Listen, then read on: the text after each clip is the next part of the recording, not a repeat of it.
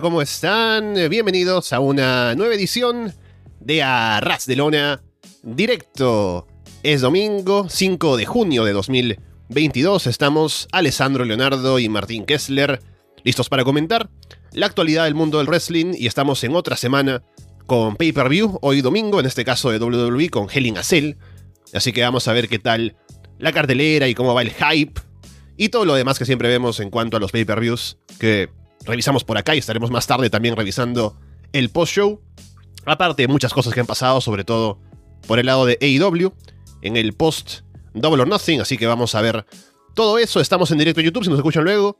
Gracias por escucharnos a través de Evox, Apple Podcast, Spotify, YouTube, Google Podcast o por seguirnos, por supuesto, en arrasdelona.com. Martín, ¿qué tal? ¿Qué tal? ¿Qué tal a todo el Arras de Lona Universe? Acá siguiendo una racha impresionante después de, tantas ausencias. Pero sí, de nuevo acá eh, una semana con muchas noticias, con muchas cosas, con otra previa más, con muchísimas cosas que comentar, así que tengo, tengo ganas de, ver la cartelera de Helena Cell porque me parece que puede estar bueno, puede estar bueno, pero bueno, vamos, vamos a comentarlo y, y analizarlo un poco más. Sí, como siempre, primero recordarles que estamos todos los domingos a las 10 de la mañana en Perú, 12 del mediodía en Argentina, 5 de la tarde en España y como estamos en directo nos pueden llamar o pueden unirse aquí a la conversación en audio con nosotros a través del Discord, que si no están todavía allí pueden encontrar el enlace en la descripción del video, también en el grupo de Telegram, en arrasdelona.com, para que entren aquí a hablar sobre lo que ustedes quieran con nosotros, o si no, están siempre ahí en el chat y nosotros lo leemos y vemos lo que van opinando sobre lo que hablamos durante el programa. Así que bueno, con eso ya a un lado podemos entrar a los temas de la semana.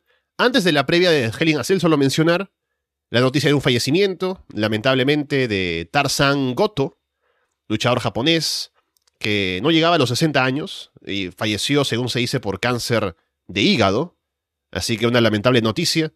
Yo, sinceramente, no he visto nada de Tarzan Goto, pero según sé, él hizo su carrera en la mayor parte del tiempo durante, en el circuito independiente de Japón y lo más destacado que llegó a hacer fue los combates con Atsushi Onita, con explosiones y cosas así, pero bueno, ahí una mención a Tarzan Goto y su fallecimiento. Sí, me, pasa lo mismo, no lo, no lo conocía, pero como siempre decimos, ¿no? La, la noticia lamentable, pero al otro lado también está el, el lado de, reconocerlo, de, poder mirar sus luchas, de, buscar, ¿no? De, analizar y sí, las, las luchas con Onita es lo, lo, primero también que me apareció a mí y su gran carrera ahí. Así que bueno, ahí está Tarzan Goto. Vamos a ver si revisamos alguna lucha en, privado, ¿no? A ver cómo, cómo era su, su carrera, que fue bastante interesante. Mucho Japón, por lo que vi, en Cage Match. Mucho también estuvo por NWA, me parece, o WCW, así que eh, una carrera bastante interesante de los principios de los 90, finales de los 80 también, así que eh, creo que estuvo en ECW también, así que mm, bastante interesante lo que, lo que hizo Tarzan God. Bien, entonces, ahora sí, pasemos a hablar de lo que tenemos para esta noche. Antes de todo lo demás que ya saben que también va a venir aquí en la conversación sobre lo que pasa con MJF y demás, vamos con Helen Cell para el día de hoy. Tenemos una cartelera que es corta, puedo decir, son siete combates, pero algunos de ellos como que no son tan potentes y sobre todo en comparación con el show de la semana pasada se siente una cartelera bastante corto. Así que vayamos con el combate que me parece el más intrascendente de todos, que es por el título de los Estados Unidos, Theory contra Mustafa Ali. Eh, sí, eh, también, ¿no? Es como una lucha que ya vimos en Raw, ya vimos, digo, yo no la vi, seguro que Fede ya nos puede comentar cuántas veces vio esta lucha en Raw eh, y sus variantes, ¿no? Porque en desventaja contra Mustafa Ali, con un árbitro especial y todo el tiempo tratando de hacerlo perder. No sé si harán como el gran momento de Mustafa Ali ganando el título de Estados Unidos esta noche para hacerlo en un premio live event y demás. Pero bueno, no sé. la verdad es que no sé qué esperar. Eh, son buenos luchadores, sí, pueden hacer cosas interesantes, pero es, es el título de Estados Unidos, ¿no? No se defiende en un Premium Live Event desde septiembre de 2021. Así que ahí está el dato, ¿no? El- y cómo él trata WWE el título eh, de Midcards. Así que no, no sé qué esperar acá. Eh, seguramente en, arriba del ring vaya a estar bastante bien, pero no sé, capaz que el público no, no interactúa mucho y está un poco perdido, así que no, no, no me llama mucho la atención. Sí, y aparte, o sea, es lo que dices, ¿no? Creo que lo principal es el hecho de ver qué tanto reacciona el público, porque ya en su regreso Mustafa Ali, por mucho que había en la campaña en redes sociales y demás, no es que haya generado tanta reacción de la gente. Y Austin Theory un poco mejor, o sea, él viene con una historia detrás, con Vince McMahon, eh, de cara a WrestleMania y todo. Así que ha tenido un poco más de presencia en televisión, ahora como campeón de Estados Unidos también. Y tal vez con ellos, con él, mejor dicho, la gente responderá algo mejor. Pero aún así no le tengo mucho, mucha confianza a este combate, eh, en lo que puede enganchar, sobre todo por cómo se hizo, porque era supuestamente la trama de Ali queriendo de alguna manera convertirse en retador al título y tenía las trabas y todo. Y en el último combate que tuvo, que fue contra Champa, si no me equivoco, ahora en Raw, en la forma en la que gana es por descalificación porque Theory lo ataca. No, no es como que se ganara la oportunidad, como que vieras, ah, mira qué fuerte viene Ali, a lo mejor viene y le, le quita el título, sino que gana porque Theory lo atacó y, y ya está. Entonces, eh, no es muy convincente eso, ¿no? Para el, el, combate. Bueno, en este, en este caso hubo un combate en Raw, ¿no? Y luego es Adam Pierce el que dice, sí, van a luchar en Hell in a Cell. Pero aún así, no se siente que haya hecho Ali mérito como para estar en el combate. Por eso se siente forzado y eh, no veo que le vaya a quitar el título a Theory, lo cual también es, es que si nadie cree que va a ganar, entonces el combate se hace menos emocionante. Y aprovecho también que está Felipe en el chat, que dice que ya hizo las predicciones, porque en el Patreon tenemos el juego de predicciones también para el pay-per-view de hoy, así que si están en el Patreon y no han participado, vayan, que tienen tiempo hasta que empiece el show. Ahora, que Felipe, por cierto, ganó el juego de Double or Nothing y ya aparecerá más tarde en algún programa que ya verán cuál es. Pero bueno, a ver que haya suerte para esta noche. Siguiente combate en la cartelera. Podemos poner por aquí el eh, combate en desventaja de Bobby Lashley contra Homos y MVP. Y acá, eh, no sé, puede estar bien lo que lleguen a hacer. No espero mucho tiempo. Espero que no sea mucho tiempo. Y que va a ser extraño, ¿no? Porque ya vimos a Lashley contra Homos, pero ahora con MVP, que MVP tiene como un rol ya que no es de luchador, sino es como un manager que sabe luchar o algo así. Es bastante extraño. Que muere con un golpe y listo, quiero decir. Así que va a ser, va a ser raro también, ¿no? Va a ser un combate que seguramente esté también como ahí en el medio de, otras cosas un poco más importantes. No hay cosas demasiado importantes a lo largo de toda la cartelera, pero creo que tiene que estar ahí como, bueno, sí, ganó Lashley o gana Homos y la promo de Lashley desde el colegio y demás y nada más. No, necesitan demasiado.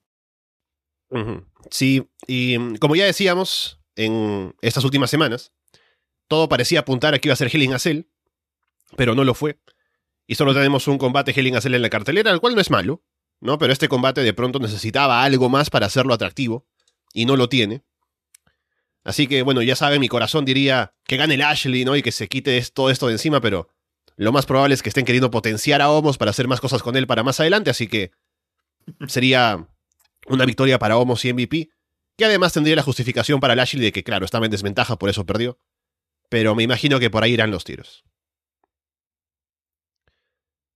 Después tenemos el combate de Ezekiel contra Kevin Owens en una historia que empezó como yo ya decía acá también, ¿no? Que estaba listo para odiar todo lo que tenía que ver con Ezekiel y Elias y demás.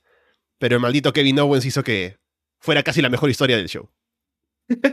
Sí, yo lamento y voy, y voy a seguir lamentando porque me olvidé de ver la promo esa que, que pasó Andrés en el grupo de Telegram. Uh, qué gran promo. Eh, pero ya, ya me imagino, ¿no? Kevin Owens es, es genial y me imagino el, el gran trabajo que, que, que siempre hace y que ha hecho. Y creo que puede estar bastante bien eh, la lucha. La, la, historia es rara, ¿no? Pero tenés a gente que sabe laburar y sabe hacer una, una buena historia. Y lo hace ver entretenido, ¿no? Una lucha que hace un mes era como, bueno, sí, qué sé yo, una, una lucha más. Eh, quiero ver cómo está Ezekiel, quiero ver cómo, cómo está en el ring y demás, y bueno, cómo trabaja con Owens. Creo que va a ser bastante interesante el, el combate. Supongo que van a tener algunos spots de, de chistes y de, hacer gracia y, y, así, así que supongo que va a estar bastante bien y, y no, no nos va a dañar demasiado. Si alguien tal vez tendrá el dato, pero me parece que sería como el combate más grande que ha tenido en su carrera hasta ahora, el Ayas barra Ezekiel. Entonces, eh, es el momento como para demostrar que puede hacer cosas, ¿no? Porque siempre hemos hablado de el Ayas, Ezekiel ahora, que no era tan bueno en el ring, no lo es en comparación con el personaje que tenía y todo. Así que ahora tiene a Kevin Owens al frente. Viene además con una historia que se ha armado bien. Entonces tiene todo ahí puesto como para que no hay excusas, ¿no? Como que ese es el momento en que tienes que demostrarnos Ezequiel que puede estar ahí en una posición importante, poder hacer un buen combate, tener al público metido, así que veremos cómo le va hoy. Me imagino que por toda la historia Ezekiel tendría que ganarle a Owens.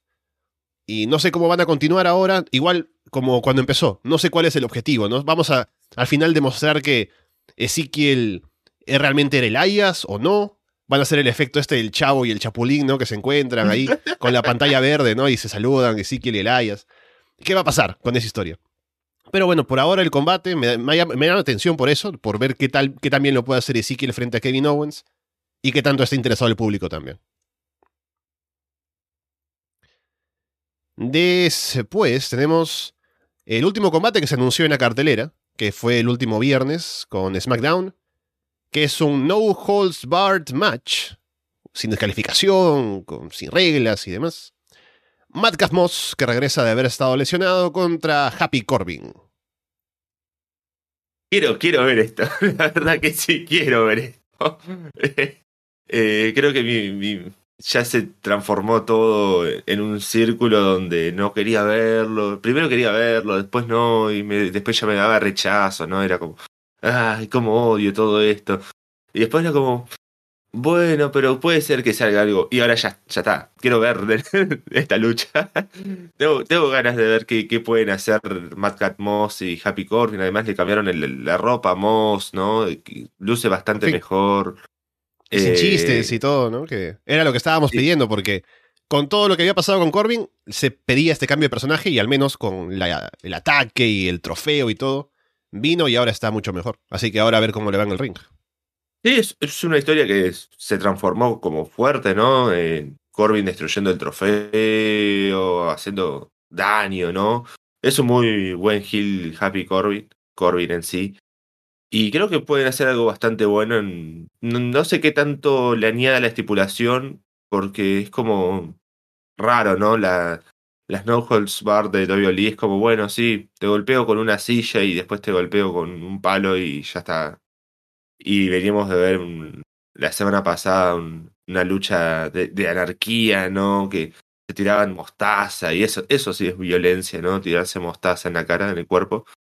Así que en cuanto a la estipulación, quizás sea un poco raro, pero puede añadirle bastante también al, a la historia y a la, a la lucha, así que creo que va a estar bastante bien. Acá dicen, ¿no? En el chat, eh, Mac y Carlos, ¿no? De que es como el Warlow de, de Alibaba, ¿no? De AliExpress, ¿no? Que lo pides, en la foto sale Warlow y viene y es Matt Casmo saliendo de la ambulancia. Que por cierto, si van a comprar en AliExpress, tenemos un link en arrasdelona.com para que vayan a través de allí.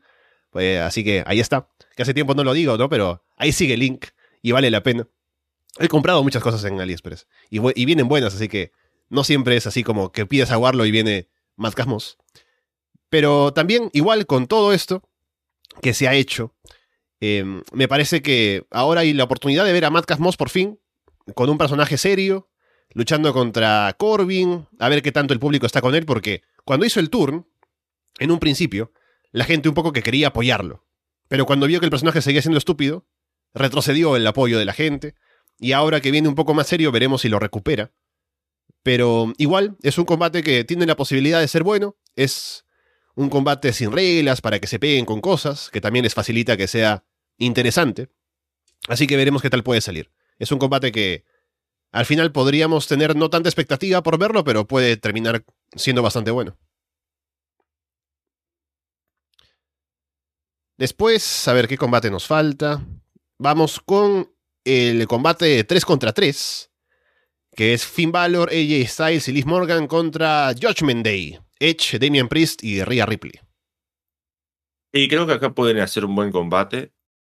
Depende mucho cómo quieren estructurar, eh, tener las mujeres ahí en el, en el medio. Pero no creo que sea peor que el combate de 3 contra 3 mixto que vimos la semana pasada. Así que hay muy buenos luchadores acá involucrados, muy buenas luchadoras también. Pueden, tienen una historia, tienen cosas bastante interesantes para jugar. Eh, creo que pueden hacer algo bastante bueno. Eh, quiero ver ahí de verdad, ¿no? Ahora sí, por fin, una buena interacción entre Edge, AJ Styles, Finn Balor en el ring. Creo que va a estar bastante bueno. Además, Damian Priest también es genial para trabajar con ellos. Viene con una historia con Finn Balor hace tiempo también. Así que creo que va a estar bastante bien el combate. Pueden hacerlo bien. No sé si le darán el tiempo que necesitan o si se extenderá demasiado, ¿no? Como que parezca mucho y que no parezca poco, porque es una, una de las historias más importantes de, de Raw actualmente, así que quiero ver cómo, cómo la estructuran, quiero ver qué hacen y va a estar seguramente muy bien en el ring. Si yo lo que me pregunto es, ¿qué tan bien lo trabajarán el combate? O sea, si va a ser un combate de tríos clásico de WWE, que uno podría ver en shows semanales, que me imagino que no porque al ser un pay-per-view tendrán que ir a trabajar más duro. Y a ver si da ese pasito más, ¿no? De hacer un combate de un estilo de tríos que es un poco más intenso, como en otras empresas, más fuera de WWE, que es así, ¿no? Con más acción y demás. Que ya se vio, por ejemplo, en el combate de mm, el main event de WrestleMania Backlash, que fue un combate de tríos también, que empezó siendo un combate de WWE pasó al final a ser un combate más movido y más fuerte, y terminó bastante bien. Así que me imagino que este combate podría ir por ese lado también, ¿no? Como que empezar un poco siendo un combate clásico de WWE pasando a dar un paso más para ser un combate más intenso y más fuerte. Y me imagino que, ya que Judgment Day son el equipo estable, que es el equipo que va a seguir junto, tendría que ganar esto y a ver qué viene después, pero ya veremos qué pasa. Combate por el título femenino de Raw. Es una triple amenaza. Bianca Belair defendiendo contra Asuka y Becky Lynch. Sí, eh, no sé qué tan. Creo que la, la, triple amenaza le añade bastante. Pero quería ver primero un Bianca contra Asuka, a ver cómo podrían trabajar ellas dos en el ring, solas. Eh, no me molestó en un principio que añadan a Becky, pero ahora es como que, bueno, le añade la estipulación de la triple amenaza, de no dejar de haber acción nunca. Eh, puede estar bastante interesante lo que puedan llegar a armar. Eh, quiero ver un Bianca contra Asuka si se llega a dar en algún momento. Pero además que todo esto venía con la historia de Sasha y Naomi, es como que viene un poco manchada toda esta historia la lucha y todo, así que supongo que va a estar bastante bien. Son tres muy buenas luchadoras, eh, pueden trabajar muy bien en el ring y seguramente sea un, un gran combate, seguramente den, den, un muy buen combate en el ring. Quiero verlas, quiero, quiero ver qué, qué pueden hacer, quiero ver cómo la, estructuran también, así que seguramente esté bastante bien. Sí, me parece que eh, va a ser bueno en el ring. Y con las triples amenazas siempre, bueno, no siempre, ¿no? Pero en este caso, como en algunos otros, se siente como que ya, tenemos el combate, pero es porque a la vez queremos guardarnos el Bianca contra Asuka uno contra uno, que seguramente sería para un show próximo, no sé si Money in the Bank o SummerSlam. Tal vez SummerSlam sería muy lejos, tal vez Money in the Bank sí. Pero creo que ese combate es el combate grande, por lo cual me imagino que Bianca ahora se quitaría a Becky de encima para que luego sea solamente ella contra Asuka, que podría estar bien. También el combate se siente así como que solamente un combate para el pay-per-view por ahora para venir luego lo que es importante porque es el resultado de lo que pasó con Sasha y Naomi, entonces es como un plan semi improvisado. Pero igual el combate en el ring creo que va a cumplir. No tengo, no tendría dudas sobre eso. Y solamente, como digo, me parece que el camino que se va a marcar va a ser el Bianca contra Asuka, uno contra uno a partir de ahora. Y con eso llegamos al que tendría que ser el main event, que es el combate en Hell in a Cell, el único del pay-per-view. Cody Rhodes contra Seth freaking Rollins. Y es, es interesante todo lo que, lo que pasa acá. A mí tampoco me molesta que sea el único Hell in a Cell de la noche. De hecho, se merecen ser el único Hell in a Cell de la noche. Y de hecho, se merecen ser el, el, un Hell in a Cell sin la estipulación de Hell in a Cell. Es como que la historia llevó a todo esto. Más allá de que Cody lo tenga de hijo ya Rollins, ¿no? Pero bueno, al menos hicieron algo interesante. Y Seth Rollins hizo la, la, la, clásica promo, ¿no? Que ya es como que se mete en terreno privado y es como, ah, sí, estuviste fuera y tuviste que volver a WWE para tener relevancia. Oh, qué gran historia, la mejor historia del mundo. Y es como que, bueno, sí, ya estaba bastante. No, no se necesitaba tanto, pero bueno, no importa. Eh, creo que va a estar bastante bien el combate. Eh, los dos combates anteriores estuvieron bien, el anterior estuvo muy bueno. Así que seguramente esté muy buen. O sea, muy, muy, bien. Además del Hell Cell le puede añadir bastante. Creo que Cody ya estuvo en, en un Hell Cell como Legacy en, en su momento. Así que quiero ver cómo se van a desenvolver en, el, en la jaula, si van a usar objetos. Y lo que todos estamos esperando, ¿no? Que, que vuelva el, el gran Blood Cody, ¿no? Ahí la sangre, la, epicidad, que sea como todo, ¡ah, qué grande que es Cody! Mirá cómo se sobrepone a todas las adversidades. Y encima sangrando y gana el combate. Así que, que quiero ver eso, tengo muchas ganas de ver a, a Cody eh, en su versión sangrienta, así que va a estar seguramente muy bueno el combate. Sí, eso es interesante porque Cody se ha mostrado muy cómodo ahora que ha vuelto a WWE en las entrevistas y todo. Y a ver si le dan lo que le falta, ¿no? Que es eso. Él, sabemos que le gusta, obviamente, tener estos combates sangrientos, muy old school y todo. Y este sería el combate en el que hay que hacerlo. Y a ver si se lo permiten, ¿no? Si se lo permiten es porque no solamente WWE está apostando por él todas sus fichas, con estas tres victorias, si es que termina ganando esta noche también, sobre Seth Rollins, seguidas, sino también porque tienen la posibilidad de, eh, o mejor dicho, tienen la disposición de decirle, bueno, si quieres sangrar, sangra hoy. ¿Qué te vamos a decir, Cody? Ande y córtate, ¿no? Entonces, habrá que ver eso, a ver si esa es la confianza que le tienen a Cody ahora, a ese nivel, ahora que ha vuelto WWE. Y como digo, creo que va a ser interesante ver si Cody gana como para decir ya todas las fichas a Cody Rhodes ahora que ha vuelto. Y vamos a darle tres victorias contra Rollins. Que igual Rollins creo que se puede recuperar de tres victorias sin problema, ¿no? De, dos, de tres derrotas, mejor dicho. Puede tener una historia de que está frustrado porque viene ahora de fracasar y hacer algo así, que ya lo venía haciendo antes de WrestleMania parecido. Entonces no estaría tan mal, pero veremos si deciden hacerlo. Y el combate igualmente pienso que va a ser muy bueno, ¿no? Luego de ver los dos anteriores, ahora con Hell in a Cell, seguramente podrán contar una muy buena historia. Y también me llama la atención lo que dicen aquí en el chat, ¿no? Estaban, estaba leyendo lo que decía Paulo y CR Tuber, ¿no? Que parece un pay-per-view de la Ruthless Aggression que era solamente de Raw, ¿no? Porque si uno ve la cartelera, el único combate de SmackDown es el, el, el, Madcap contra Corbin. Todos los demás son de Raw. Así que curioso. Es otro, otro detalle que hace que el show se sienta como un poco de relleno, ¿no? Más allá del hecho de que Roman no está defendiendo el título, ¿no? Pero bueno, viendo la cartelera, como hemos visto ahora, hay varios combates que podrían estar bastante bien, otros que, bueno, están ahí y ya que pasen, ¿no? Y ya veremos qué tal. Pero bueno, estaremos esta noche Martín y yo, eh, porque parece que nadie más se quiere animar aquí a sufrir con nosotros en el infierno. Pero ya veremos cómo nos va ahora con Helen Hassel Martín.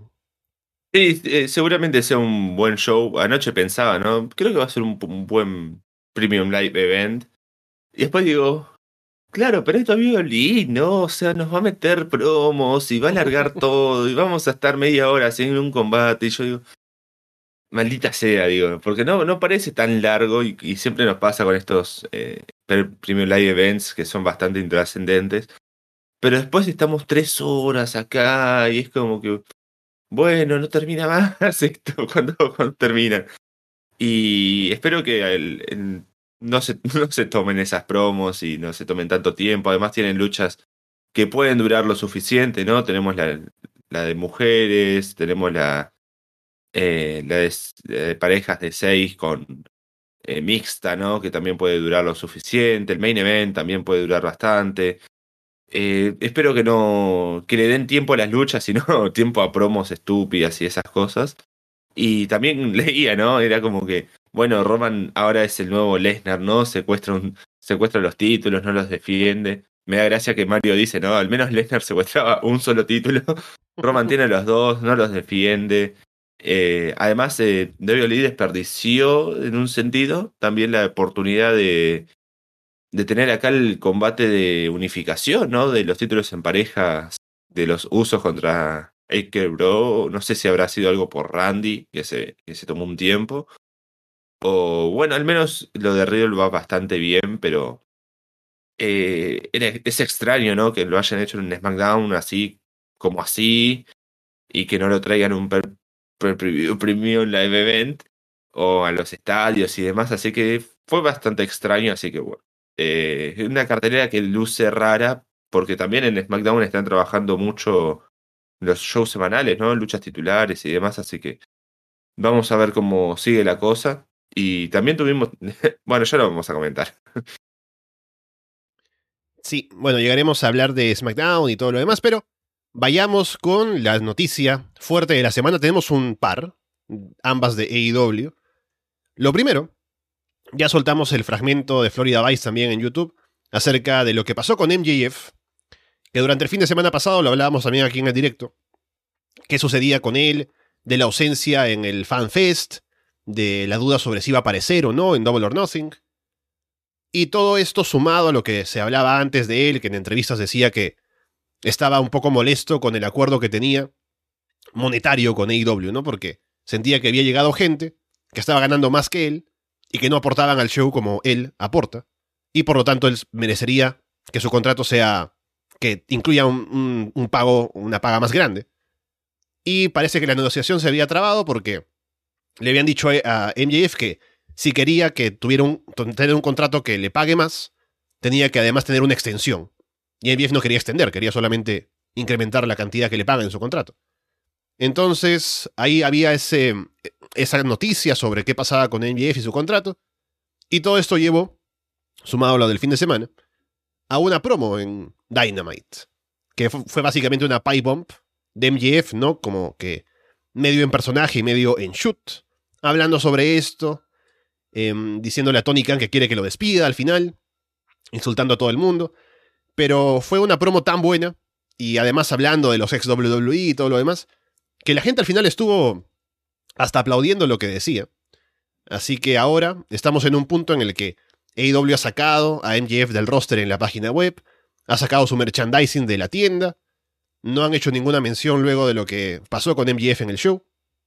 Entonces, veremos qué es lo siguiente en la historia, que ahora, como decíamos con Andrés, ya es un work en este punto, entonces Habrá que ver cuál es el siguiente paso y cuál es el destino de todo eso, ¿no? Para que MJF finalmente.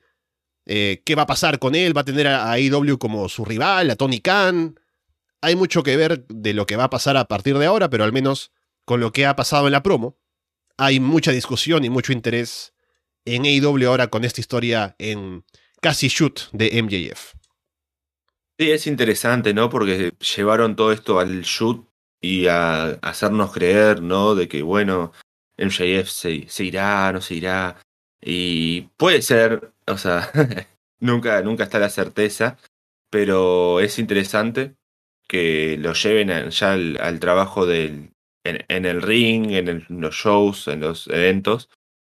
Y es una muy buena promo, además eh, no es larga, no es como que, bueno, sale MJF, va, dice, y le cortan el micrófono, ¿no? Todo esto que, que estaba bastante bien. Y me gusta, ¿no? Cómo se ve, cómo se siente. y que lleven todo esto a la historia, creo que le, añade un poco más a las dudas, porque una cosa es leer ¿no? en Twitter lo que dice Fightful y lo que dice tal reporte de, de Pro Wrestling Insider y de que todo sea dudas y de que esto vaya ahora ¿no? al, al, a la historia, creo que le añade un, paso más y puedan trabajarlo y, nos den hype por lo que pueda pasar. Así que quiero ver cómo sigue todo esto de, de verdad. Y en historias también, ¿no? Porque ahora, ¿qué, qué hará MJF para volver a, a IW? Porque se supone que está como suspendido, ¿no? Si no está en el roster y demás. Así que también los comunicados, ¿no? De, de IW que serán como más eh, realistas, ¿no? Porque de, de WWE, no sé, ahora vimos con Sasha y Naomi que es como que, bueno, no quisieron hacer esto, ya está. y no, no sabemos más nada y, por medios nos enteramos, ¿no? De que están suspendidas, sin paga y, demás. Y ahora con MJF, a ver cómo lo lleva IW con, con los comunicados. Eh, quiero ver qué, pueden hacer en el ring, las promos. Además, MJF es genial en promos, así que en eso no se van a quedar cortos y pueden hacer algo muy interesante. Así que, bueno, quiero, quiero ver, estoy interesado en, esta gran historia que se están haciendo como de la nada, ¿no? Porque llevaron la, la vida real al ring. Y bueno, espero que en la realidad se aclare todo, ¿no? Que MJF reciba su retribución, porque la verdad que eh, se lo merece, ¿no? Es como que también es, está eso, ¿no? En la promo, ¿no? es como que uno lo escucha a MJF y dice, claro, este tipo tiene razón, ¿no? O sea, ¿cómo, ¿cómo, voy a estar en contra de un tipo que tiene razón contra un multibillonario, ¿no? Es como... Es, es, es, es, es lógico. Y, y, y, ahí MJF está haciendo un muy buen trabajo. Hay que ver cómo... cómo si, quieren hacer un turn babyface, creo que este sería el momento exacto para MJF. Eh, así que bueno, vamos a ver cómo, continúa la, la, historia que luce muy interesante. Sí, acá como dice también eh, JJABC en el chat, de cómo ahora tenemos esto que nos devuelve un poco el misterio, ¿no? El entrar en el kayfabe, el creer que es la base del, del wrestling. Entonces, MJF es un grande. Además ayuda a todo esto el hecho de que en entrevistas, en la mayoría, si no en todas, él siempre se ha mantenido en personaje. Entonces, es como que todo es coherente, ¿no? Luego puede salir en otra entrevista y hacer igual y uno no sabe si es un work o un shoot. Así que bien por él. Ha hecho todo este trabajo él mismo de vender su imagen y vender su personaje al punto de que en esta historia aporta todo porque todo es parte de, un, de un todo y se ha mantenido siempre así coherente. Entonces igual siento interés por ver qué viene ahora. Y estaba pensando también que, bueno, hay la comparación de la que hablamos también de la, con la Pipe Bomb de CM Punk en 2011. Creo que lo que siempre me pareció que fue lo que, a, aparte de cómo termina la historia, ¿no? Con Triple H ganando de limpio, ¿no? Y uno dice, bueno, ¿para qué? A, a CM Punk se estaba como para elevarse al main event. Pero más allá de eso, luego de que Punk gane el título en Money in the Bank, pasa como un par de semanas y ya volvió. Ya está de vuelta en WWE, ¿no? Y como que se hizo toda la historia de que se iba a ir y todo lo demás pero no se hizo más con eso. Porque claro, WWE no trabaja con otras empresas ni nada. En el caso de AEW, como está más abierta a lo independiente y a todo lo demás, me parece que es hay más posibilidades de que ahora que MJF está en este estado de no estar trabajando con la empresa o tener problemas, podría de pronto aparecer en otros lugares y estar un tiempo más ahí haciendo cosas que te convenzan más de que realmente ya no quiere estar en AEW y cosas así. Entonces es más interesante eso y veremos si lo explotan. Pero en este momento estamos en un punto en el que solo estamos a la expectativa de ver cuál es el siguiente paso para la historia de MJF. Bueno, ya, ya empezó y, el partido sí. de, de, Perú. Oh. Sí, que te decía que me enteré yo recién ahora que iba a jugar, ¿no? Que envié una, un mensaje a un amigo y me pasó una foto en el estadio y dije, ¿qué, qué está pasando? ¿Por qué? Y va a jugar contra Nueva Zelanda, ¿no? Así que veremos. Y a, acaba de ganar Nadal el, Roland Garros, el torneo de tenis, por uh. vez número 14 en su carrera, así que bueno, va por el récord de, de cine y Ric Flair. um, y bueno, hablando de cosas que están en pendiente y con AEW, tuvimos la noticia de la lesión de CM Punk, que había ganado el título mundial de AEW el pasado domingo en Double or Nothing, y durante el combate en Dynamite del miércoles siguiente, se lesionó y de gravedad parece que tiene alguna fractura o algo y necesita una cirugía, por lo cual estará un tiempo fuera. Y todo eso lo hizo en una promo que hasta decíamos con Andrés que parecía que se iba a retirar, ¿no? Por el tono y todo, pero al final ni siquiera ha dejado el título, sino que seguirá siendo el campeón, habrá un campeón interino, ahora coronado en AEW, que para poder decirles eh, de qué se trata el plan es un poco entreverado, así que vamos por pasos, para ver cuál es el, cómo se va a determinar el nuevo campeón interino en AEW. Ya, primero, Tony Khan ha dicho que John Moxley es el retador número uno al título. Así que él estará en el main event de Dynamite. En ese mismo Dynamite, en el opener, habrá una Battle Royale con bastante gente del roster. Y quien gane esa Battle Royale irá a luchar contra John Moxley en ese main event. Y el ganador de ese combate irá a Forbidden Door. Forbidden Door es el evento que tiene AEW con Uyapan en conjunto. Así que el que esté en ese main event va a luchar contra el ganador del combate que será en el siguiente fin de semana, New Japan Pro Wrestling Dominion, entre Hiroshi Tanahashi y Hiroki Goto. Que bueno, está bastante evidente quién va a ganar allí, ¿no? O sea, quién va a apostar por el bueno de Goto. Pero seguramente será un buen combate. Tanahashi ya habría salido incluso a retar a Punk, ¿no? Así que, para resumir, en Forbidden Door el main event será el ganador de Tanahashi contra Goto, contra el ganador de John Moxley contra quien gane, eh, John Moxley y quien gane la Battle Royale de ese Dynamite. Así que ahora solo queda ver quién será el oponente de Moxley para el miércoles. Y muy entrevelado, ¿no? Pero sí, eh, interesante también cómo llevan esto. Eh, la promo de Punk a mí también me quedó bastante inconclusa, ¿no? Fue bastante extraño como el, el tono, el, no sé si el tiempo también, ¿no? Era como, bueno, eh, voy a, tengo que ir a cirugía, pero bueno, quiero seguir luchando contra los mejores y eh, eh, como que quedó todo ahí. Y necesitaba una... Todos como que quedamos ahí como, bueno, ¿qué va a pasar? ¿Está el título vacante? ¿Por qué se lleva el título? ¿Qué, qué, va a pasar acá ahora? Y bueno, el, comunicado es bastante explícito en todo lo que dice, por suerte. Y bueno, vamos a ver que... De, hecho, cuando sale el, el, anuncio, ¿no? De la, lucha esta en Dynamite, como que todos quedaron como, bueno, ¿y, qué va a pasar, no? ¿Y quién va a ser el rival? ¿Y qué, qué, por qué tanto? Así que sí, fue, fue raro, fue todo raro. Pero sí, el comunicado es muy explícito, de, eso me gusta de IW, ¿no? Como que te dice todo punto por punto, tal y cuál va a ser.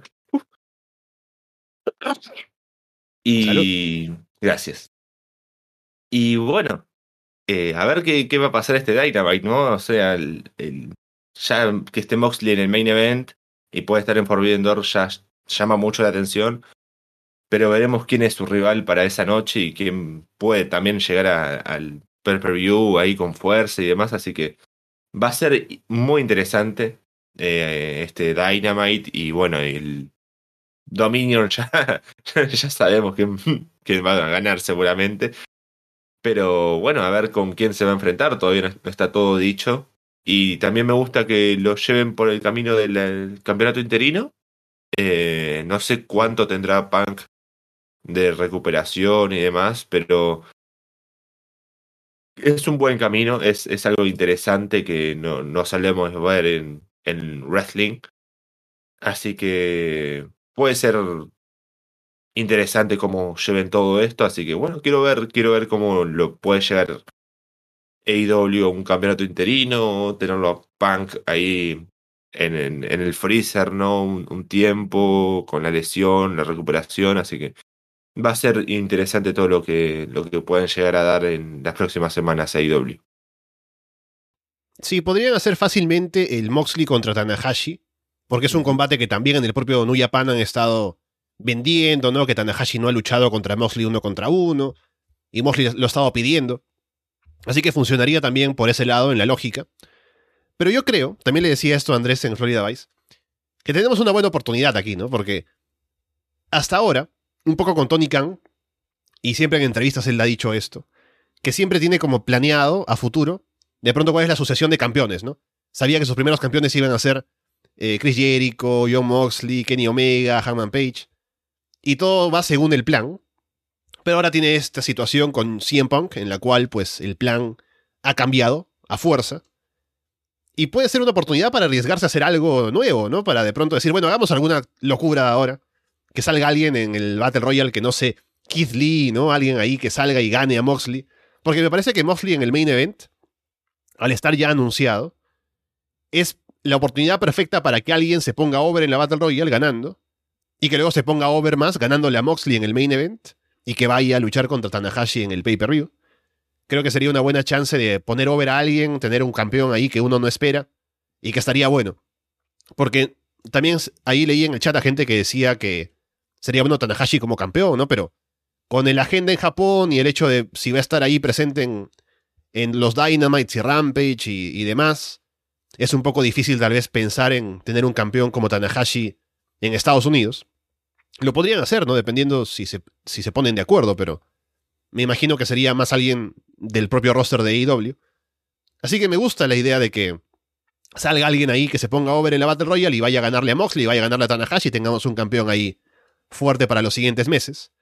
Que también pensaba junto con Andrés, hablando en Florida Vice igual, que mm, habrá que ver qué tipo de campeón quieren tener ahora, ¿no? Porque con CM Punk tenías la idea de la leyenda, el tipo respetado en el roster, ¿no? Y a ver si ahora con este cambio se va por un plan parecido, que podría ser, por ejemplo, un Brian Danielson, o quieres un campeón diferente, ¿no? Tal vez un Hill o alguna cosa distinta. Así que habrá que ver. Hay posibilidades, seguramente se lo están planteando también ahora en AEW, quién sabe, ya lo tienen claro, no sé.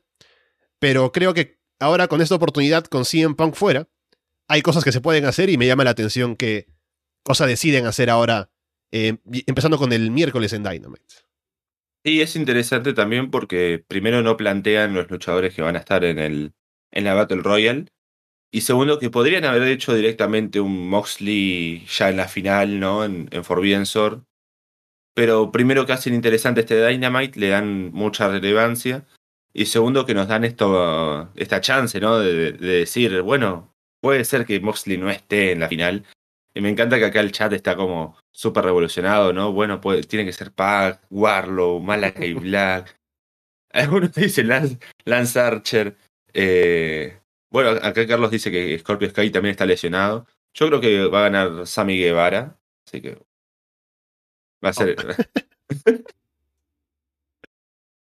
no, bueno, acá eh, lo de mm, Scorpio sí se dijo, pero él, él lo dijo en redes sociales, pero Parece que no sería tan grave como para que deje el título vacante o algo. Habrá que ver, aún no se anuncia, pero.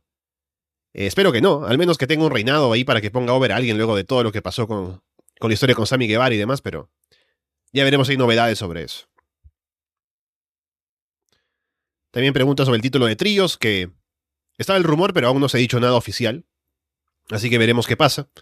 También hablando de rumores, podemos mencionar que se ha dicho que podría ser el próximo show de Ring of Honor, Dead Before Dishonor, en julio. Otra cosa que aún no tenemos anunciada por parte de Tony Khan es qué pasa con Ring of Honor y qué va a ser el show semanal, el roster y demás. Hay por ahí algunos, algunas cosas como lo de Col Cabana que comentábamos, como esto de Dead Before Dishonor, pero aún no tenemos más noticias. Podemos también ampliar lo que ha pasado con el tema de Sasha Banks y Naomi.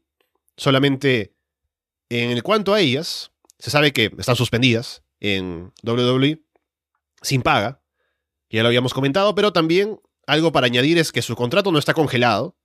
Sabemos que en el caso de lesiones, por ejemplo, ha pasado que como no están cumpliendo fechas los luchadores, su contrato a veces se expande y por eso eh, no se pueden, de pronto si se quieren ir, tienen que estar un tiempo más en la empresa y se larga el tiempo, ¿no?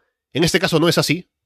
No tengo el dato de para cuándo es que vence el contrato de cada una, pero al menos sigue avanzando y en caso de que se quieran ir, pues el tiempo pasa y podría llegar el fin del contrato. Y también, sumando a esto, recordarán ustedes, ¿no? Que apenas pasó lo de que se fueron, ¿no? Y tuvieron que salir ahí públicamente. Eh, Michael Cole fue quien hizo esto en SmackDown, ¿no? que se fueron, decepcionaron a los fans, em, que poco profesional y qué sé yo. Pero ahora, no teman porque el título de parejas femenino va a tener un torneo para coronar a nuevas campeonas, porque nuestro roster da para eso, ¿no? Resulta que el roster no da para eso, porque no hay parejas, entonces el torneo, al menos por ahora, ya no, no está en los planes. Y el, título femenino de parejas entonces parece que tampoco lo estaría. Veremos si regresa, pero bueno, el plan original, al menos por ahora, no se va a hacer. Muy gracioso. Eh, bueno, eh, lo bueno de, todo esto es que sí, Sasha y Naomi siguen con, contando días, ¿no? Con sus contratos. Tampoco sé el dato hasta cuándo tienen la relación con WWE, pero bueno, espero que, que todo se resuelva pronto, que bueno, termine todo en, una liberación y listo. Y bueno, Qué gracioso lo de los títulos en parejas, ¿no? Es como que salió la noticia y todos dijeron, bueno, al final Sasha y Naomi no estaban tan erradas, así que por un lado habrán tenido razón, pero también es extraño, ¿no? Porque bueno, ¿qué, qué más iban a hacer con Sasha y Naomi con los títulos? Porque se supone que ellas dos iban a retar a las campeonas de individuales, este, para Helen Cell creo que iba a ser.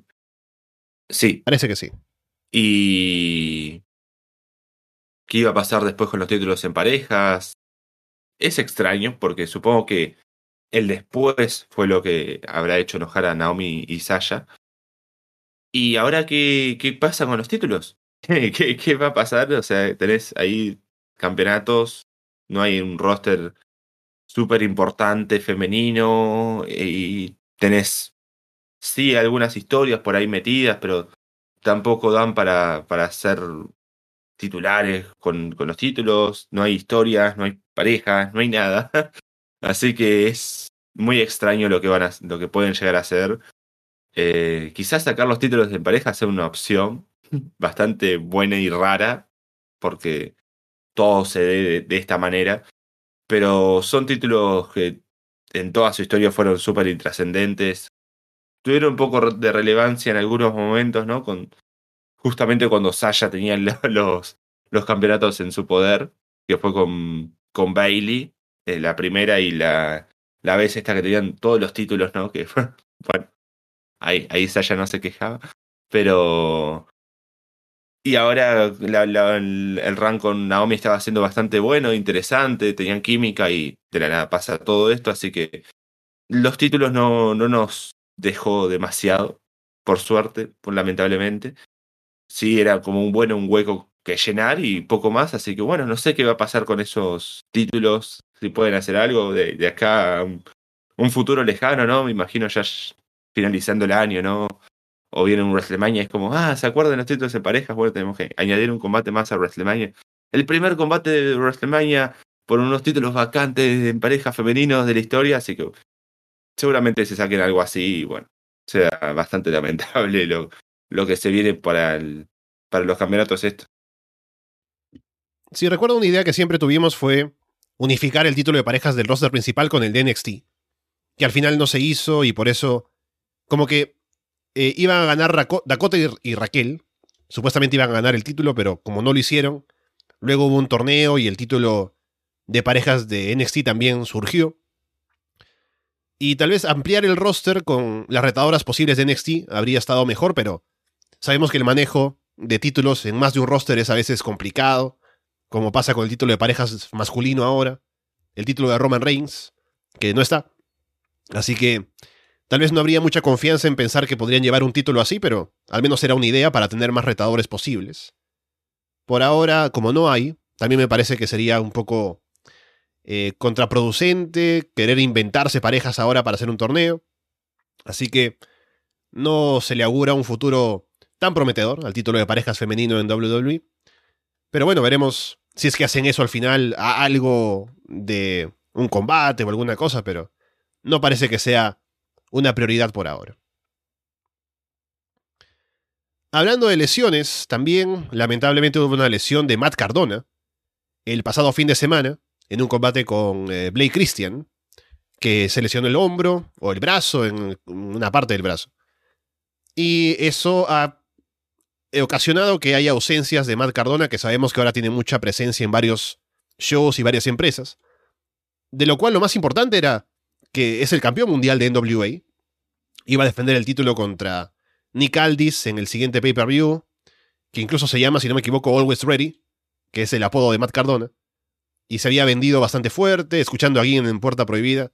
Escuchaba, ¿no? De cómo hacen esto para ese combate y todo lo demás. Que por el momento Cardona ha dicho que va a aparecer igual en el show. No imagino que sea para defender, porque no está habilitado médicamente, pero ya veremos.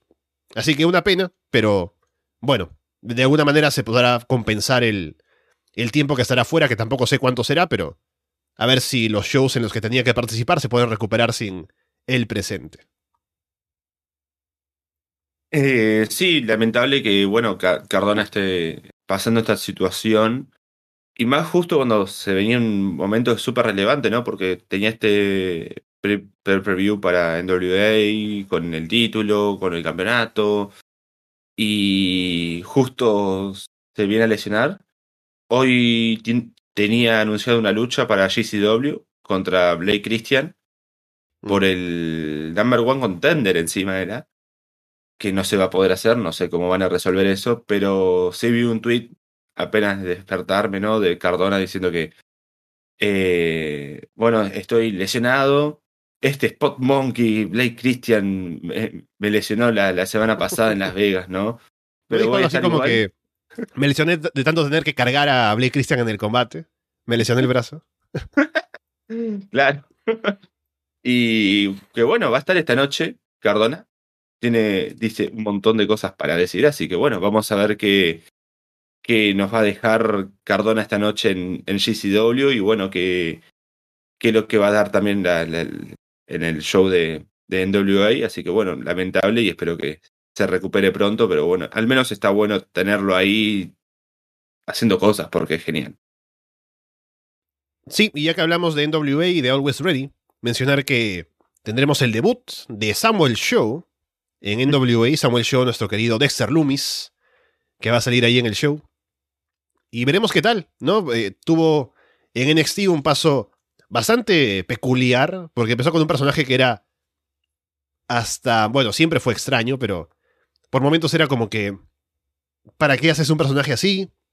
Es Heel o Babyface, lo querían vender como Babyface y era raro porque cuando estabas en el Performance Center sin público, no sabías cómo reaccionaba la gente con él y le dieron un buen push y todo. Pero finalmente terminó siendo un personaje interesante, al menos con la relación con Indy Harwell, por ejemplo, y él mismo como también se tiraba a la comedia con ese personaje raro que tenía. Así que eh, creo que el paso por WWE le ha venido bien, tanto como para su imagen como luchador y también para él mejorar como performer. Entonces ahora que da otros pasos fuera, como en NWA en este caso, veremos cómo le va y a ver si puede llegar a hacer cosas más grandes de lo que venía haciendo antes de llegar a WWE. Sí, es un luchador con bastante trayectoria también en, en las indies, por lo, lo que estoy viendo acá en, Cage Match, ¿no? Tuvo en muchos lugares, muchísimos. Así que creo que mal no le va a ir, va a estar bastante bien lo que, lo que puede llegar a ser, a ver qué personaje se trae ahora, si sigue con algo parecido a lo de Dexter Loomis o cambia radicalmente, hay que ver, quiero ver qué, qué puede hacer, así que es interesante por lo menos. Sí, acá me corrige Nehemías también que mientras lo decía iba pensando, ¿no? Es que debuta en NWA, habrá estado antes y parece que sí estuvo antes en sí, sí, sí. el pay-per-view del aniversario 70 de NWA. Así que bueno, ahí está, su regreso a NWA y veremos cómo le va ahora. Después tenemos también, a ver, ¿por dónde vamos por aquí? Em, hubo una noticia bastante fuerte durante la semana y bastante lamentable, que arrestaron a Jake Atlas, luchador antes de NXT, últimamente que estaba en AEW también, tuvo un par de apariciones, también una aparición en Ring of Honor, en el año pasado. Y había él tenido momentos en los cuales decía que tenía problemas de salud mental, que estaba eh, incluso pensando en retirarse del wrestling por un momento, y hasta lo hizo. Pero parecía que estaba ahora mejor, pero bueno, tenemos, tuvimos la noticia de un arresto de él por motivo de violencia doméstica contra Duke Hudson, luchador de NXT, que han entrado en los detalles de lo que pasó, un poco he estado escuchando, ¿no? Lo que decían, por ejemplo, eh, Andrés y Paulina en, Florida 2.0. No, como no, me he metido a ver cosas, no quiero eh, entrar a de pronto los detalles, porque no los tengo. Pero por lo que sé, era una denuncia que presentaba Duke Hudson contra Jake Atlas por esto de violencia. Y em, bueno, él estaba. Ahora Jake Atlas fue el que tuvo este, este arresto. Y también lo que decía Paulina me parece que es muy acertado, ¿no? El hecho de que esto además afecta a Doug Hudson porque él no, se sabía que era homosexual o bisexual o lo que sea. Y esto de pronto es como que lo ha forzado a salir del closet, como se dice, ¿no? Y eso de alguna manera, pues, o sea, al final no importa si eso no, ¿no? Pero la cuestión es que de pronto, si él no lo había hecho público antes, es porque no estaba cómodo o simplemente no quería o algo, ¿no? Pero en esta situación ha tenido que hacerlo por tener que denunciar a Jake Atlas. Y esperemos que no, pero le podría afectar tal vez si es que es un trabajo. En su trabajo hay alguien que de pronto no tiene eh, la consideración, por lo mucho, a pesar de lo mucho que ha avanzado la sociedad y demás, de pronto hay alguien que tiene algún tipo de homofobia y le puede afectar, esperemos que no, pero bueno, lo importante es que esto se ha llevado a través de las autoridades, que ya se ha arrestado a Jake Atlas por lo sucedido. Y esperemos que los involucrados pues estén mejor ahora, luego de lo que pasó. Sí, totalmente, ¿no? Toda la situación es bastante complicada y espero que se pueda resolver pronto. Eh, sí, lamentable lo que pasó. Yo leí un poco, pero creo que estaba en inglés, así que fue complicado. Eh, sí, ahí me acuerdo que era como que Atlas estaba muy borracho en un bar y lo llamó a, a, Duke para que lo vaya a buscar y cuando lo fue a buscar le dijo como que, que no, que no quería que lo vaya a buscar y que, que se quede, ¿no? Y como que hubo una pelea y algunas cosas. Y era como una mujer involucrada o algo. Sí, habían pasado un, par de cosas ahí bastante graves. Y bueno, espero que la situación se aclare, que se quede todo bien y, bueno, que Atlas reciba la, ayuda necesaria si es que, bueno, ya tenía problemas mentales y esto, bueno, le sigue afectando, sin alcohol también y demás cosas que es tema muy complicado. Así que, bueno, espero que todo esto se resuelva pronto, que por la parte de Hudson no tenga problemas por haber revelado eso así tan forzadamente. Y bueno, espero que podamos seguir viéndolo en el, ring a, él y que, bueno, que Atlas cumpla su condena y que eh, trate de, cambiar esta situación. Bien, dejando eso, pasamos a otra noticia también que es lamentable, porque Kid Bandit, el luchador eh, de trans, o bueno, eh, que también es representante de la comunidad LGBTQ, ha dicho que ha tenido que, o, está planteándose, o ya se planteó retirarse del wrestling por estos comentarios transfóbicos que ha sufrido en redes sociales y constantemente. Y es triste no tener a una persona que sufre de esta manera por, em, por gente que es intolerante y que se vea forzado a tener que dejar su camino profesional, ¿no? Por cosas así no solamente de, el, tema profesional, sino también personal, ¿no? De cómo le debe afectar a él personalmente, su estado de salud mental y demás. Así que otra vez, esperemos que no llegue esto a mayores, que se pueda resolver, que él se encuentre mejor. Pero bueno, por ahora parece que el plan de Kid Bandit es retirarse del wrestling. Sí, es eh, muy grave por todos los sentidos, ¿no? O sea, que tengan que forzar su retiro por por ese motivo, que sigue habiendo este odio, ¿no? Tan irracional. Y más teniendo como pasado, no sé, lo de Hana Kimura, ¿no? Que hace muy poco y que llevó una decisión tan fuerte por los comentarios en redes sociales, en Twitter y en todos lados. En otra sociedad, pero de, igual de, de fuerte y de feo todo.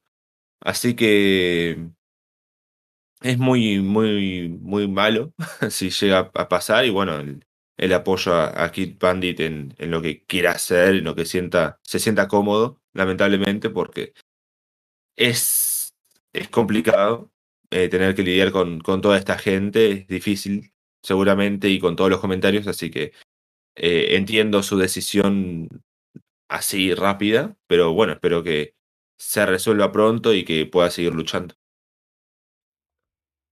Bien. Bueno, siguiendo, siguiendo con lo que pasa en las noticias de la semana, podemos otra vez recuperar el tono un poco más alegre en el programa, hablando de otras actualidades del wrestling, como por ejemplo el hecho de que W. Morrissey, también conocido como Big Cass de WWE, que tuvo la aparición reciente también en AEW, ha terminado su acuerdo con Impact Wrestling en esta última semana y estaría dejando la empresa, no de una manera negativa ni nada, solamente que tenía un contrato que no duraba mucho más tiempo. Así que ahora, luego de que tuvo la aparición en AEW, tuvimos esos rumores de que habría un interés de parte de WWE otra vez de tenerlo, entonces, ya que se encuentra libre de su acuerdo con Impact, podríamos ver qué opciones puede explorar ahora en otros lugares, tal vez la, la propia WWE o quién sabe si tendrá interés en aparecer en otros sitios. Sí, eh, ahora tengo mucho ping, no sé si, me escuchan mal, es por eso. Eh, sí, es interesante lo de Morrissey, primero por AEW, porque WWE también se había mostrado interesada hace un poco de tiempo, y porque se hizo un nombre bastante importante en Impact, eh, borrando toda esta imagen de Big Cass y todo lo, horrible que era eso. Así que es interesante lo que vaya a hacer a futuro, sea lo que cual sea la empresa o promoción que vaya a trabajar, si quiere seguir en las indies, si quiere ir a, lo grande con AEW o WWE, o a ver qué, qué le proponen hacer también, va a ser eh, digno de, ver, así que bueno, estaremos ahí al tanto cada semana para ver qué, qué es lo que va a pasar con, con Morrissey. Sí, creo que tendría un buen espacio en WWE, ahora de regreso. Más que en AEW, que ya sabemos que por la saturación de roster sería un poco más complicado. Un luchador aparte de sus características, ¿no? Que es un gigante, ¿no? Que ya tenemos algunos otros en, en AEW. Que sí, es bueno, ¿no? En comparación con alguien más como Saddam Singh, por ejemplo, ¿no? En WWE con Homos, por ejemplo. Creo que tendría un espacio importante, aparte ya tiene un nombre de antes en WWE. Entonces, creo que le podría ir bien por allí, si es que regresa. Así que veremos cómo le va ya está bastante mejor en cuanto a, eh, no solamente como luchador, sino en su situación de salud mental, que también lo ha comentado, así que veremos qué, qué es lo mejor para él, que también él tendrá que decidirlo y esperemos que le vaya bien y lo veamos en algún lugar aportando en el wrestling. Después teníamos la noticia la semana pasada de esa cartelera increíble, ¿no? De la Wrestling Entertainment Series UK, y lamentablemente se ha pospuesto hasta el 9 de julio, pero solo una, es, eh, posponerse de manera temporal, va a estar en un mes después, ahora en julio.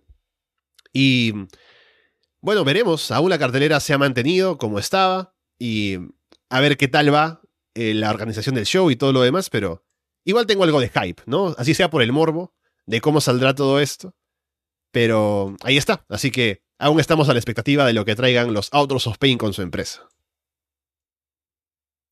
Sí, es eh, como ya comentábamos la semana pasada, ¿no? Ahí lo, lo, interesante, la cartelera que por suerte se mantiene por ahora, pero sí fue bastante extraño, ¿no? Que lo pasen, además era como un asunto de la reina y no sé qué carajos, cosas de Inglaterra que no entenderíamos. Pero sí, ahora hay que esperar nomás al 9 de julio a ver este eh, show bastante extraño. Y bueno, a ver que. Espero que siga manteniéndose la cartelera esta que era muy particular. Y antes de entrar a los shows semanales, un poco lo que nos quedó de Roy SmackDown por fuera de Hell in Cell, podemos hablar brevemente, mencionar al menos, la noticia que también ha sido el material de memes para el fin de semana, o para la, la semana, ¿no? Que salió un poco para el viernes y demás. Que Sammy Guevara le ha propuesto matrimonio otra vez a. Bueno, otra vez no. En este caso a Tai Conti. Otra vez para él. De que justamente el año pasado hubo todo esto de que ganó el título TNT, propuso matrimonio, luego se separó de la chica, y poco después estaba con Tai. Que según la cronología, ellos hicieron oficial su relación en Año Nuevo. Así que no han pasado ni seis meses, Martín, y estamos aquí otra vez con Sammy Guevara queriendo casarse, que se habrá quedado con las ganas, y ahora con Tai Conti, así que veremos qué tal, a ver si tiene más éxito que la última vez que lo intentó el bueno de Sammy Guevara. Sí, supongo que Sammy ya había contratado algunos servicios, ¿no? Y le quedó ahí el pago pendiente y dijeron, bueno, tenés un año para usarlo de, de nuevo, o si no, se, bueno, se pierde el dinero que, que ya nos pagaste. Y te dijo, bueno, algo hay que hacer, ¿no? Así que bueno, supongo que, que Sammy estará forzando por, por algún buen motivo todo esto. Pero bueno, supongo que bien, por él al menos, y por ella también. Pero bueno, ya los antecedentes y todo ya, ya es un meme. Así que bueno, es, es gracioso y es... Eh, al menos no, nos dan material para, para reírnos un poco. Y bien, entramos ahora con lo que había quedado, un poco de Raw y SmackDown. En Raw tuvimos un par de cosas nada más, como que Tamina ganó el título 24-7. Así que por ahora parece que sacamos a Dana Brooke del camino. Y poco más. A ver qué pasa con Tamina ahora. Con Akira Tosawa de por medio y todo eso. Que al menos ha sido algo entretenido, ¿no? Con la historia que se ha armado con siempre Artruth ahí y todo lo demás. Así que, bueno, no mucho más que decir, es el título 24-7. Que la gente siga corriendo ahí para ver quién, quién se lo lleva. Y eso, Martín, como siempre, con ese título. es, eh, es un segmento muy interesante, ¿no? Lo que pasa en el ring, porque otra vez tenemos muchísimas cosas pasando al mismo tiempo y súper difícil explicar todo ahí en el... Porque empieza un Miss TV con, con Street Profits y de repente aparece el título 24-7, que, que, encima es como que el segmento como bastante extraño. Y como que se lo tratan de arruinar al Miss, como siempre, ¿no? Y aparece el título. Y aparece Apolo Cruz también, corriendo el título, que es un dato ahí. Y me encanta que Artruth sigue super over, ¿no? El público está como, ah, sí, Artruth, ¿no? Eh, después de, de, ese 2020 impresionante.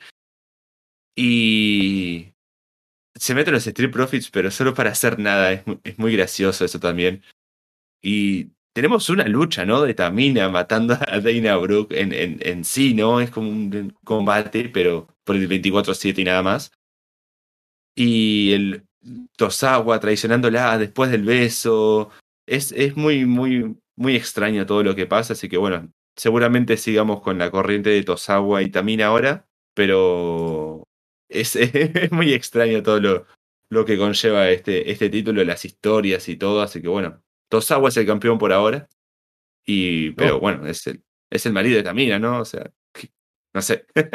claro, lo mío es tuyo, lo tuyo es mío, ¿no? Ahí pueden hacer ese intercambio. Eh, estaba pensando ahora con lo de Dana Brooke, porque al menos con esta exposición que ha tenido con el título 24-7, ha tenido un poco más de presencia en los shows, la gente tal vez está un poco más eh, dispuesto a apoyarla o algo. Porque recuerdo que antes de que llegara todo esto del título 24-7 el año pasado, ella también tenía un poco de apoyo de la gente y a la vez sentían como que no tenía el espacio para poder hacer más cosas, estaban reclamando un poco para ver si Deina salía más.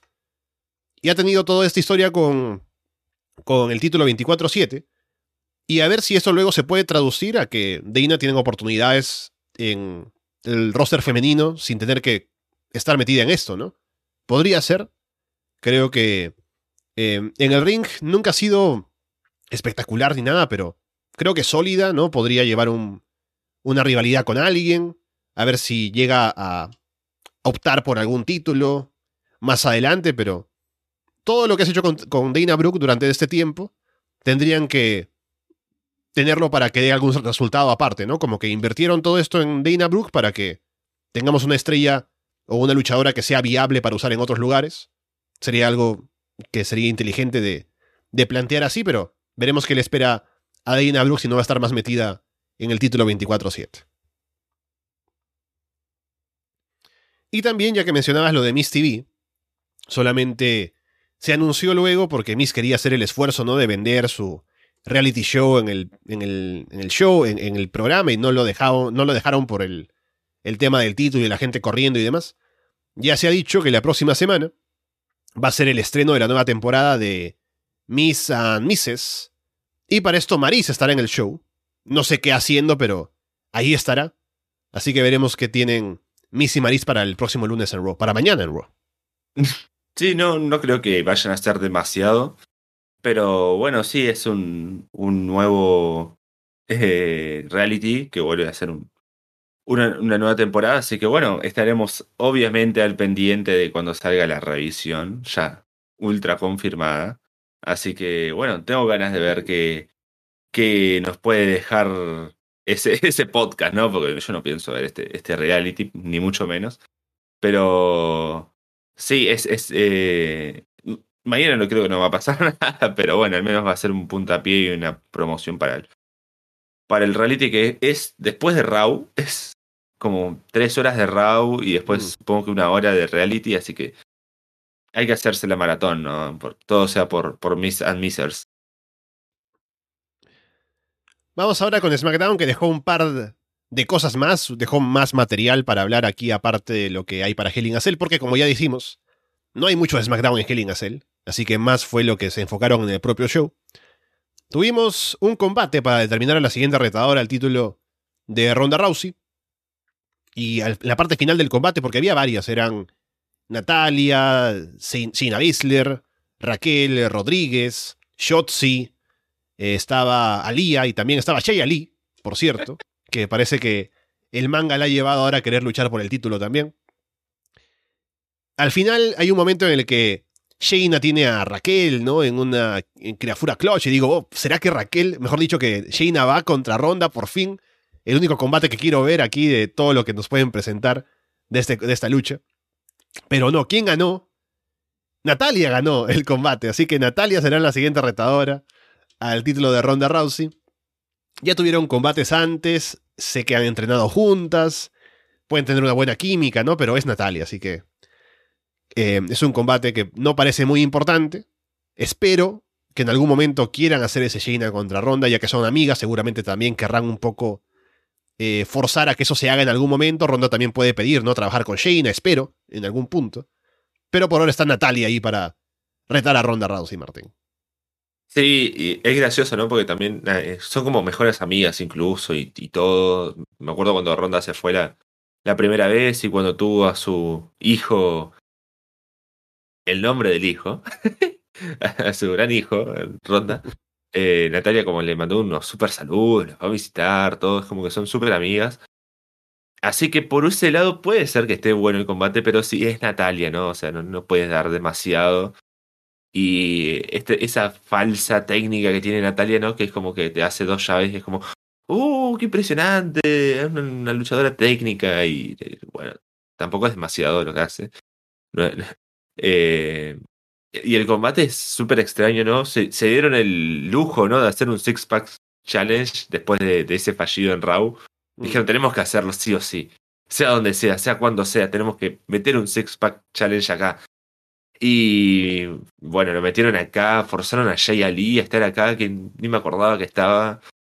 Eh, al menos nos metieron ahí, no sé, a Jotzi y a Liya, ¿no? Con, con su gran historia de la semana pasada. Tenían todas un poco de historia, menos Jay Ali acá. Y bueno, espero que lo de Shayna sí se lo estén guardando para también, ¿no? Los estadios, eh, SummerSlam o eh, Clash at the Castle. Y bueno, lo de Natalia termine siendo algo de transición, que también es extraño, ¿no? Porque se supone que acá estaría Sasha Banks y se supone que esta lu- lucha tendría que ser hoy, pero no, ninguna de esas opciones está Natalia y de esta noche no va a haber lucha por el título de SmackDown.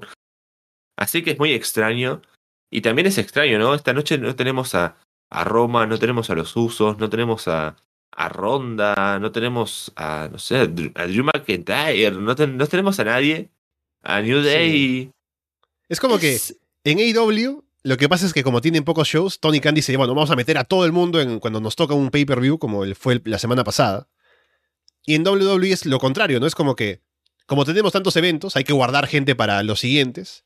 Y no pongamos a nadie, ¿no? No pongamos ni a Ronda, ni a los Usos, ni a Roman. Así que queda un show que parece como de relleno, ¿no? Eh, podrían meter un poquito más, podrían meter un combate de Ronda Rousey contra Natalia. ¿Por qué no?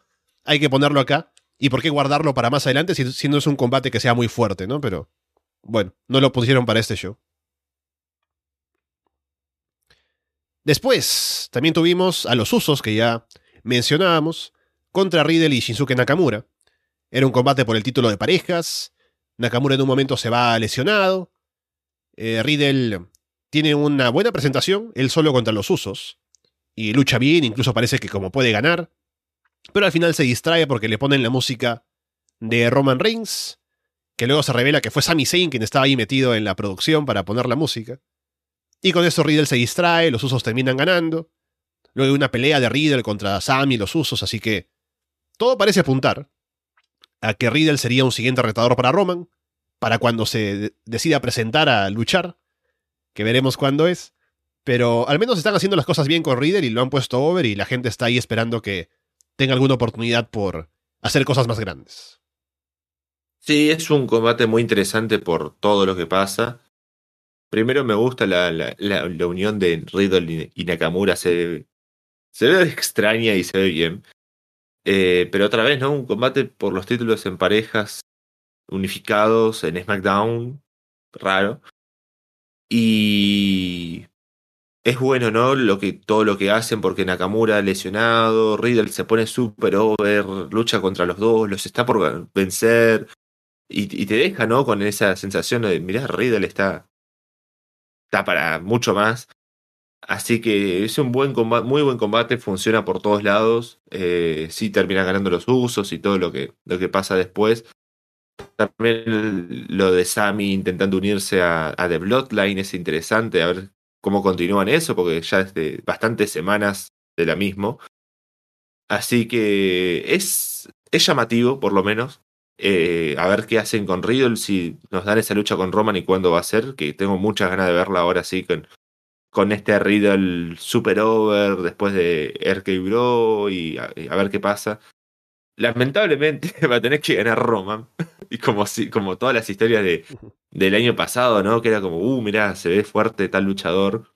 Qué, qué bueno sería una lucha con Roman. Tiene la lucha, gana Roman luchador, no lo vimos nunca más. No sé, Saro, ¿dónde está? Pero bueno. Eh, al menos es un combate que luce muy fuerte y, vamos a tener ganas de ver, así que quiero que pase alguna vez ese, ese combate y que, bueno, que sea pronto también. Después, también en SmackDown tuvimos solo un tema con nombres, ¿no? Que quería mencionar. No de Ludwig Kaiser, que pasó de ser Ludwig a Ludwig, y luego de vuelta a Ludwig Kaiser, para que luego seguramente vuelva a ser, o pase a ser solamente Kaiser. Ya veremos cuándo llega eso. También tuvimos al New ahora colaborando con Drew McIntyre, o al revés, Drew McIntyre colaborando con el New y le han puesto el apodo, que así como cuando está Biggie, ahora Drew es Big D, y hay muchos chistes ahí de doble sentido, ¿no? Como debe ser. Y ahora el equipo de Sheamus, de, em, de Butch y del otro em, Rich Holland, ahora se llaman los Brawling Brutes. Que no está mal, me parece que está bien, pero igual es curioso. Sí, es un nombre bastante británico. Al, menos se me, se me viene, ¿no? Es como Brawling Brutes, es bastante británico y bueno, esos son de allá, así que queda bien. Eh, me encantó lo de Big D, ¿no? Y, haciendo chistes y todo, como tiene que ser, como deben hacerlo, ¿no? Que, que no, que no lo dejen así pasar como, como algo, algo que queda ahí y, me gusta, ¿no? Porque encima eh, es un regalo de, Xavier Woods a, Drew, ¿no? Como que le, da la posta. y, es, gracioso y es interesante. Así que lo malo de todo esto es que volvimos a tener una lucha entre ellos y que ahora ganó Batch y no sé qué va, a seguir, ¿no? O sea, hace un montón de tiempo que ya viene esto. Creo que, sí, antes de WrestleMania, ¿no? Lesionaron a, Big E. Así que esta historia es también larguísima, interminable. Eh, no sé hasta cuándo se van a seguir extendiendo, pero ya la semana pasada tendría que hacer, haber sido como el final. Ahora tuvimos una revancha y, ahora ganan los otros, así que no sé hasta cuándo vamos a seguir con esto, pero eh, al menos Drew con New Day creo que es una buena unión es una forma de mantenerlo a Drew relevante y en los shows, así que si van a seguir colaborando y teniendo ahí una unión va a estar bastante bien para SmackDown. Sí, al menos como que lo tienen ahí haciendo cosas hasta que llegue el momento de que tenga que retar, que sería como sabemos en Clash of the Castle, y para eso falta todavía, entonces hay que tenerlo haciendo algo mientras tanto en el show. Tenemos cosas para la próxima semana en SmackDown, como el anuncio de quién será el primer cliente de Max Dupri, que ya tiene a alguien, según ha dicho, y veremos quién puede ser. A ver quién encaja en ese, en ese mm, stable o el gimmick que tendrían ahora como clientes de Max Dupri. Y también tenemos un combate por el título intercontinental de Ricochet defendiendo contra Gunther la próxima semana, lo cual ya creo que es bastante, no sé si decir claro, ¿no? Parece claro que tendríamos un reinado de Gunther empezando en SmackDown y a ver cómo le va con eso contra Ricochet. Sí, lo, primero es interesante, ¿no? Me llama la atención a ver cómo será el gimmick de, de los manejados por Max Dupri, eh, a ver qué pueden hacer. Me llama la atención quién es el primer eh, manejado también, ¿no? Porque eh, hay bastantes luchadores con relevancia en SmackDown, pero a ver si sacan a alguien de la galera, ¿no? Hay que ver. Quizás suben a alguien de NXT, pasan a alguien. Va a ser interesante el anuncio, creo que nos va a dar bastante material también para comentar la semana próxima. Y bueno, yo no me acordaba que Ricochet era campeón intercontinental en un principio. sinceramente. Pero bueno, ahora con este combate contra Gunther creo que va a estar bastante bien, al menos en el, en el papel luce interesante. Eh, pero sí, seguramente.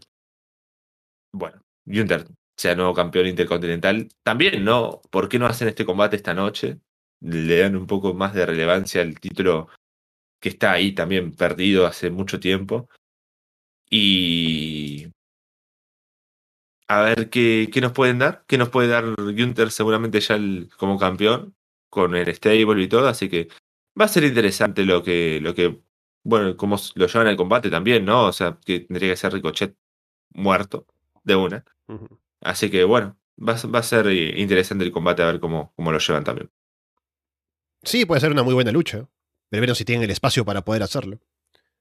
Y vamos con lo último, Martín, que yo sé que sí, el main ganas de hablarlo. El main event del show. Que a ver, ¿qué pasó en SmackDown? Vamos a ir paso por paso para que tengan ustedes la experiencia completa. Jinder Mahal encuentra a Sandan Singh, iba a decir. No, a, a Shanky en backstage. Y lo encuentra bailando, ¿no? Desde la semana pasada parece que el ritmo no se le ha ido al bueno de Shanky.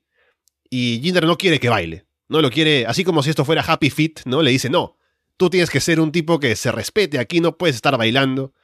Y quiere que se mantenga serio ahora que van al combate.